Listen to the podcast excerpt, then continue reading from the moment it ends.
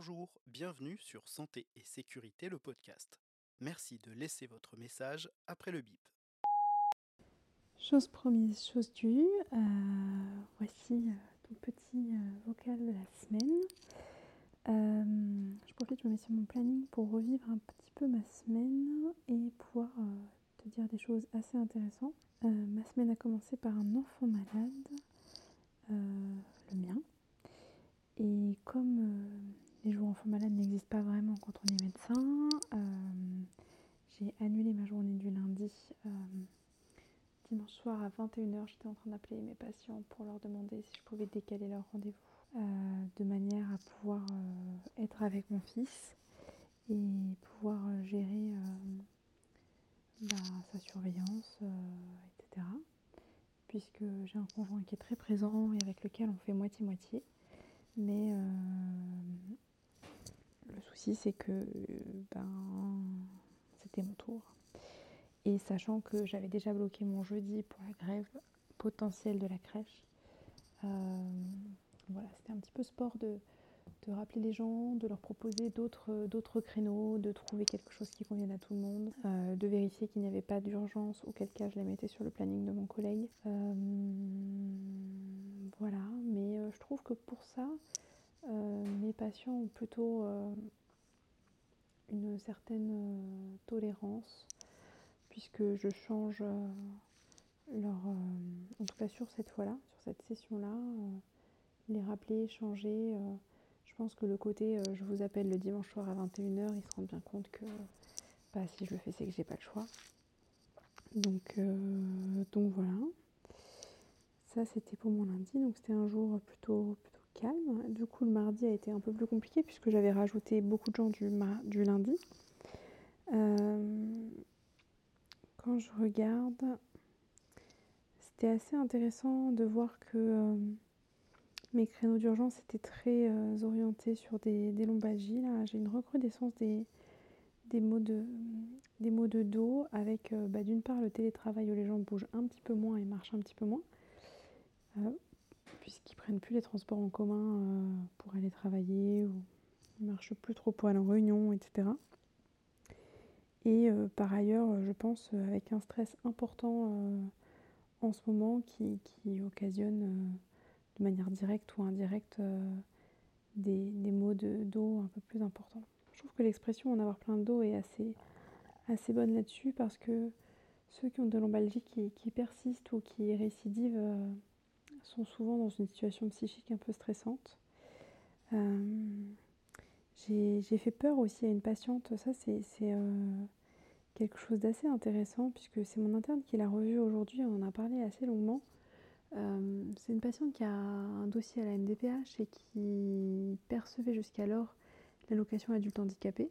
Et en regardant son dossier, je ne vois pas pourquoi elle percevait cette aide importante euh, puisqu'elle n'avait pas de handicap euh, majeur et que normalement pour avoir l'allocation adulte handicapé, il faut avoir un handicap majeur avec un taux d'incapacité de 80%. Et euh, je lui ai expliqué que peut-être en refaisant son dossier, bah, elle aurait plus le droit à l'allocation parce qu'il y a un peu moins d'argent, que les critères sont un peu plus restrictifs qu'ils ne l'étaient avant.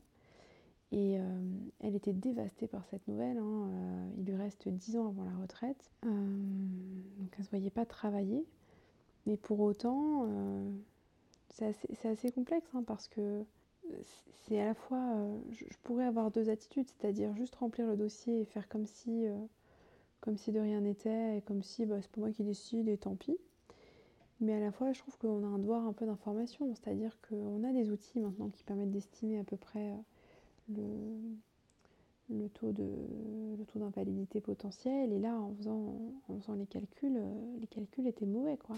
Donc soit l'institution renouvelle sous prétexte qu'elle l'a eu avant et considère que, mais euh, soit peut-être ça va s'arrêter brutalement pour cette dame et je ne me vois pas ne pas lui dire aujourd'hui que bah, peut-être il faudra trouver une autre solution, peut-être qu'il faut aller voir une assistante sociale. Et ça a été dévastateur pour elle, hein. elle est revenue deux jours après voir l'interne, c'est un peu, un peu particulier. Euh, voilà. Après, euh, j'ai vu c'est assez drôle parce que j'ai une patiente qui, a été. Pendant un moment, je prenais plus du tout de nouveaux patients. Mais j'ai accepté de faire les suivis gynéco des personnes extérieures sans devenir leur médecin traitant donc de faire office un peu de gynécologue pour le suivi basique et banal. Et il y a une dame que j'avais rencontrée bah, là dans ce contexte-là euh, l'année dernière ou l'année d'avant et qui revenait euh, pour un autre souci gynéco. Et puis en ce moment, euh, au moment où je l'ai revue, je les reprenais de nouveaux patients. Et, c'est assez drôle parce qu'elle m'a envoyé d'autres personnes pour de la gynéco. Et, je pense que c'est la, demande cachée un petit peu pour que je devienne médecin traitant. Donc c'est à la fois euh, à la fois touchant, à la fois chouette parce qu'on se dit euh, qu'on a apporté quelque chose à des gens et à la fois ça se met un petit peu en balance avec euh, d'autres patients qui en ce moment sont très durs parce qu'on déménage bientôt que effectivement là où on va être il n'y a pas de parking public à proximité immédiate et donc pour toutes les personnes porteuses de handicap ça va être un peu plus galère mais c'est pas ces personnes là qui se plaignent c'est plutôt les personnes valides euh, qui par ailleurs euh, marchent dans des centres commerciaux le week-end, euh, marchent pour aller à la boulangerie, ou j'espère, marchent quand même dans leur quotidien un minimum. Et là, la perspective de marcher deux minutes, parce que vraiment il y a des places à deux minutes en voiture, hein. Deux minutes à pied, pardon, quand tu te gares en voiture, ça paraît insurmontable. Alors que dans le cabinet actuel où on est, on a effectivement des places de parking, mais qui sont tout le temps remplis. Et de fait, en fait, tu dois déjà te garer à une distance euh, euh, bah, facile deux minutes à pied. La dernière fois, moi, j'étais garée tout au bout de notre rue. Et, voilà, si tu veux, c'est pas si compliqué que ça. Après, euh, moi, ce qui m'embête beaucoup, c'est pour nos patients à mobilité réduite, pour lesquels j'ai peu de solutions. Ils peuvent être déposés par des gens. j'ai déjà prévu pour mes patients qui habitent loin avec une affection longue durée de proposer des bons de taxi. Euh, il y a un bus qui passe, donc euh, il y a aussi moyen de prendre des transports en commun. Euh, mais voilà, j'ai demandé une place à mobilité réduite et la mère me l'a refusé, me disant que je n'avais qu'à demander à mon propriétaire que le parking privatif des locataires soit mis à disposition du public. Or, bah voilà, si on est trois cabinets de médecins, même si on arrive à faire une place à l'intérieur, comment est-ce qu'on dit à qui, pourquoi, comment, enfin c'est du délire sur un parking privé fermé par un badge et un portail euh, qui s'ouvre avec un bip. Donc, euh, donc voilà, donc ce que je ferais c'est que toutes les personnes qui se plaindront, je leur demanderai d'écrire à Madame la maire. Mais, mais voilà, je trouve qu'on n'est pas très aidé quand même par les politiques, euh, d'une part pour trouver des locaux ou avoir des locaux à, faible coût, et d'autre part pour voilà, tout ce qui est aménagement des espaces publics pour, euh, pour nos patients, mais aussi tout court hein, pour les personnes en situation de handicap, pour les poussettes. Euh, les trottoirs, c'est une catastrophe. Il euh, n'y a pas de piste là pour les vélos. Ça, ça aide pas à l'accessibilité en général. Et nous, il faudrait que nous, sur un espace privé, on, organise toute cette accessibilité alors que le système autour est défaillant. C'est très, très, très discutable. Enfin, et c'est vrai qu'actuellement, bah voilà, on n'a pas de personnes en fauteuil roulant, on a personne avec des déambulateurs. Euh, il y en avait un qui était avant en déambulateur et qui venait, hein, il conduisait avec son déambulateur, c'était un petit peu dangereux. Et depuis, il est en visite. Donc, euh, on n'a pas non plus de, personnes qui nécessitent aujourd'hui de ne pas marcher deux minutes. Et malgré ça, euh, on a beaucoup de critiques euh, sur ce déménagement, sans doute par une part d'anxiété de comment on va faire, et d'autre part, ouais, de, de personnes qui s'immiscent un petit peu dans, dans ce qu'on fait, pourquoi on le fait, alors que j'en ai déjà parlé, mais on le fait avant tout pour rester et pour durer dans le temps. Aujourd'hui, euh, visiblement, les députés ont encore sorti des trucs très intéressants, genre les remplaçants ne pourront pas remplacer plus de 4 ans dans leur vie professionnelle, euh, des obligations de, rétablissement de la permanence des soins pour tout le monde, euh, tout le monde excluant, j'imagine, les homéopathes, les médecins sénateurs, etc. Voilà. Mais bon, toujours est-il que il y aura tout ça qui va être réimposé. Et même si moi aujourd'hui je continue de faire des gardes et j'en fais euh, allez 2, 3, 4 par mois, ça dépend des mois, euh, je ne me vois pas être obligée de le faire. Je trouve que obliger des gens à faire des gardes pour faire des gardes, ça n'a pas de sens. Et je pense que avant cette politique de toujours plus de travail, on devrait aussi faire une politique d'information de la population. Quand, consulter, quand ne pas consulter, pourquoi s'inquiéter? Pourquoi ne pas s'inquiéter? Euh, C'est des choses dont, dont, on entend peu parler. Et euh, ce travail au quotidien dans, dans, notre, euh, dans notre métier, moi je le fais, enfin j'essaye en tout cas, euh, mais c'est pas du tout valorisé, pas du tout valorisable. Le tarif de la consultation est le même, qu'on dise vous avez un rhume, au revoir, revenez si ça va pas mieux. Ah, vous avez un rhume, voici ce que c'est qu'un rhume, ça sert à rien de reconsulter dans tel et tel cas, il faudrait revenir. Non, il n'y a pas besoin d'antibiotiques. Pourquoi il n'y a pas besoin d'antibiotiques? Euh, Ne vous inquiétez pas, euh, je, suis, je reste à votre disposition. Mais la prochaine fois, euh, vous savez quoi faire, lavez-vous le nez, prenez du paracétamol et reposez-vous. voilà, c'est deux consultes qui, pour le même motif, mais pour autant qui n'ont pas la même implication à l'intérieur. Il y, a une consultation qui m'a marqué là tout à l'heure j'ai un patient qui est venu me voir euh, pour, euh, pour dépendance à l'alcool. Je sais qu'il a une dépendance depuis longtemps, on en parle de temps en temps. Et, euh, et là, il vient de perdre un membre de sa famille d'un cancer du pancréas, donc ça l'a fait un petit peu flipper sur, sur l'idée que lui, potentiellement, il pourrait avoir un cancer en lien avec l'alcool.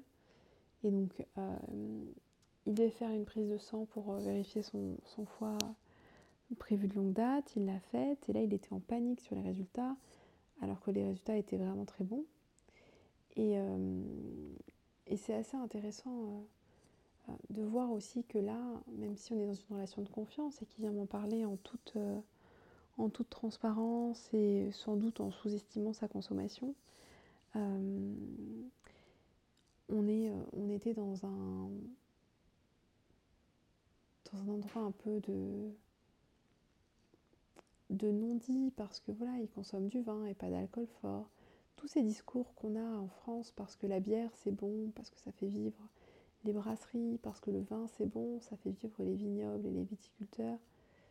Euh, et alors qu'en fait c'est de l'alcool comme un autre. Et en termes de politique de santé publique, on fait peu de choses pour euh, réduire la consommation, pour euh, faire en sorte qu'il n'y ait pas de banalisation pour faire en sorte d'expliquer que ça compte et que c'est pas anodin de boire un verre ou un autre. Et on sentait tout ce, tout ce, tout ce parcours et tout ce... C'est pas si grave finalement, tant qu'il n'y a pas de problème de santé. Mais j'aimerais arrêter. Mais c'est pas si grave parce que c'est que du vin. Mais j'aimerais arrêter. Et avec en plus une demande de sa part à lui que sa femme soit présente. Et, ça, je me rappelle, c'est un truc qui m'avait marqué, mais il y avait des addictologues qui nous avaient dit pendant notre, euh, formation, quand un patient euh, dépendant vient avec son conjoint en consultation parler de sa consommation, on peut être sûr qu'on peut doubler ce que le patient dit avoir pris et qu'on peut diviser par deux ce que son conjoint dit qu'il prend. Et là, on aura une idée réelle de sa consommation. Et donc, c'est vrai que là, ça, correspondait assez bien euh, entre le, trop perçu de la famille et lui, le trop peu perçu. On, se retrouvait dans, quelque chose d'assez euh, correspondant